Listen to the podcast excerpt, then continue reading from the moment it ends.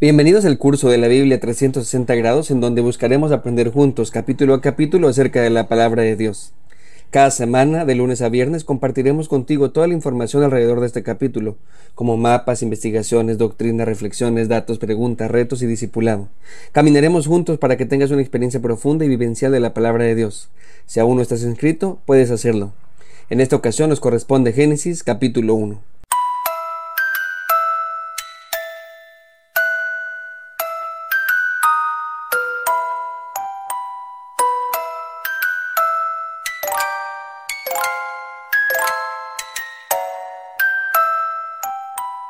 Estamos ante el primer libro de la Biblia y comienza de una manera extraordinaria.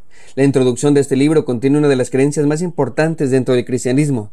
Sin Dios no existiría nada. Miles de años después el apóstol Pablo nos explicaría lo siguiente.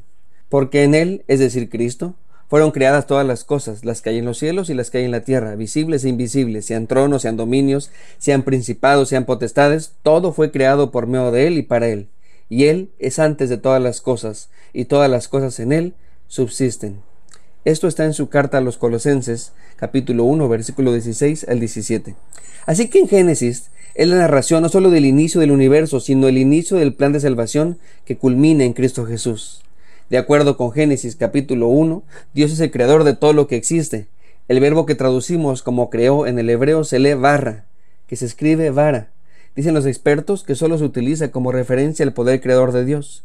Y es que Dios, a diferencia de nosotros, tiene el poder de crear de la nada. A eso los teólogos llaman creación ex nihilo, que significa creación de la nada, contraponiéndose a la creación ex materia, es decir, creación a partir de la materia.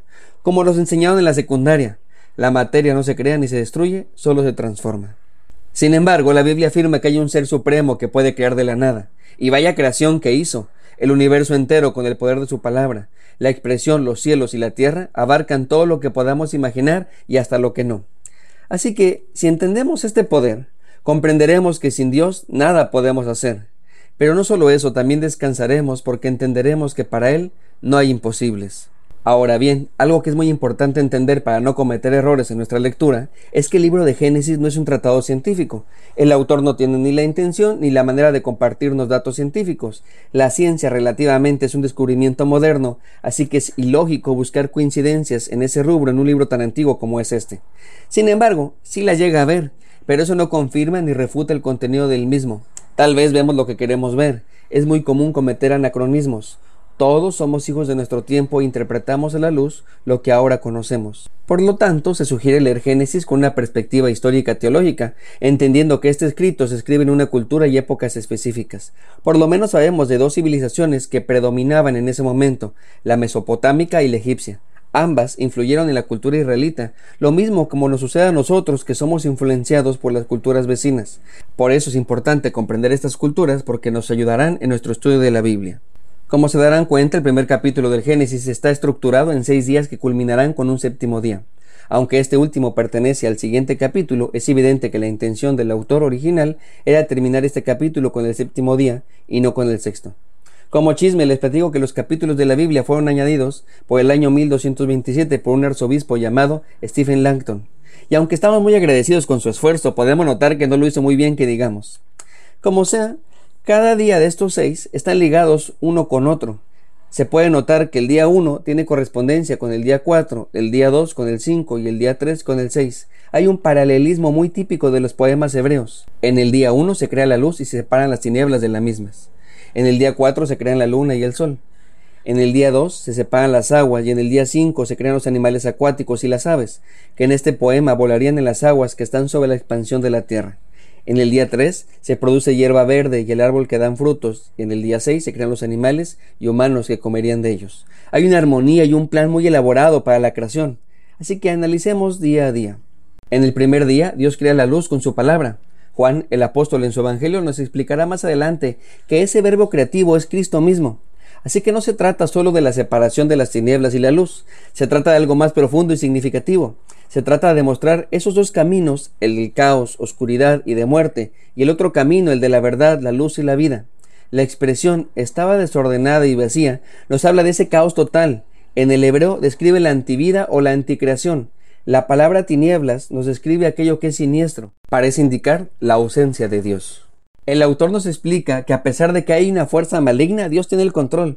Su espíritu está allí cubriéndonos con sus alas. Esa es la imagen que nos describe esta narración de Génesis, pero que en la traducción se pierde. Para aquellas civilizaciones, la luz no provenía del sol. Ellos no sabían que la luna reflejaba la luz del sol. Era algo que aquellos astros aportaban, pero no solamente estaba en ellos. La luz era algo aparte, incluso divino. Pero Génesis dice, no, Dios es el creador de la luz. El segundo día, Dios crea un firmamento o una bóveda para separar las aguas. En este poema los cielos se le llaman aguas porque ahí sale la lluvia. Así que no tenemos que fijarnos en la composición, sino más bien en la función. Aquellas culturas consideraban que el mundo consistía en los cielos, la tierra y el mundo subterráneo que serían los mares. En las historias babilónicas de la creación se dice que Tiamat, la diosa del océano cósmico, es dividida en dos por Marduk para producir aguas arriba y abajo, pero en Génesis dice Dios es el creador de ese firmamento. El tercer día las aguas se juntaron para dar paso a la tierra. Esto permite que Dios crea toda la vida orgánica vegetal, pero no solo eso, sino que de manera poética se muestra la agricultura enseñándonos la capacidad de reproducción continua por sus semillas. ¡Qué maravilla! Dios hizo un mundo autosustentable. No un mundo que depende de los caprichos de los dioses, sino un mundo perfectamente diseñado para proveer. Nuestro Dios no es un tirano o usurero que busca que le adoremos a cambio de proveernos. Sin lugar a duda, Dios es lleno de gracia. En el cuarto día, Dios crea el sol y la luna. Estos van a servir para medir el tiempo, establecerán el día y la noche y los ciclos estacionales. La luz no solo servirá como una guía espiritual en medio del caos, sino también nos ayudará con cosas prácticas del día a día. Cuando el texto dice servirán de señales, una mejor traducción sería oráculos. En el hebreo, tienen el énfasis de que van a comunicar un mensaje. Es como si Dios les estuviera diciendo, no tienen que andar buscando en lo oculto. Mi voluntad es tan clara como si tuvieran que buscar el sol y la luna. En contraste, los pueblos paganos veneraban al sol y la luna como dioses. En el prólogo, el tratado astrológico sumerio, An, Enlil y Enkin colocaron la luna y las estrellas para regular los días de los meses y los oráculos. En el himno de Shamash, el dios babilónico se hace referencia al sol en su papel para regular las estaciones y los días. Génesis deja claro quién puso esos astros. En el quinto día, Dios crea a los seres acuáticos y a las aves. Recordemos que para ellos el cielo está lleno de agua y por eso se mencionan aquí las aves. Al igual que las plantas, Dios les permite a los animales reproducirse, cada uno según su especie. En el himno de Shamash se sugiere que todas las criaturas están sujetas a él. Sin embargo, Génesis dice que no es así, que Dios es Señor y Creador de todo. En la literatura mitológica cananea, el tanín era un terrible monstruo marino al que debían derrotar, pero Génesis dice que esos tanines, que eran los grandes animales marinos, Dios los había creado, así que ese animal monstruoso no era capaz de amenazar los propósitos del Señor. Y llegamos finalmente al sexto día. Dios crea los animales terrestres y se agrupan en tres categorías, animales domésticos o ganado, animales que se arrastran o reptiles, y animales silvestres o salvajes. No se mencionan insectos o seres microscópicos, pero les recuerdo que no es un tratado científico, es decir, no es un libro de biología, así que no hay problema que no se mencionen todas las especies de animales. Lo importante es ver cómo se prepara con mucha precisión todo el plan divino. Las plantas servirían de alimento, y los animales ayudarían al ser humano, pero principalmente servirían como sacrificios en sustitución del hombre. Eso nos habla de la provisión diaria de Dios, no solo en lo material, sino en lo espiritual. También nos mostraría el carácter conciliador y perdonador del Señor. Finalmente se anuncia la decisión de la humanidad, ese clímax de la narración. Se nota porque el relato es más largo y con más detalles. Notemos que el texto dice hagamos al hombre. La mayoría de los teólogos creen que es una referencia a la Trinidad. Es importante entender que en ese momento no había una comprensión de un Dios trino, como ahora lo entendemos, pero es innegable notar que el verbo está en plural y no en singular. El ser humano, a diferencia de los demás seres vivos, tendrá una identidad y relación especial con Dios. Es creado a imagen y a semejanza.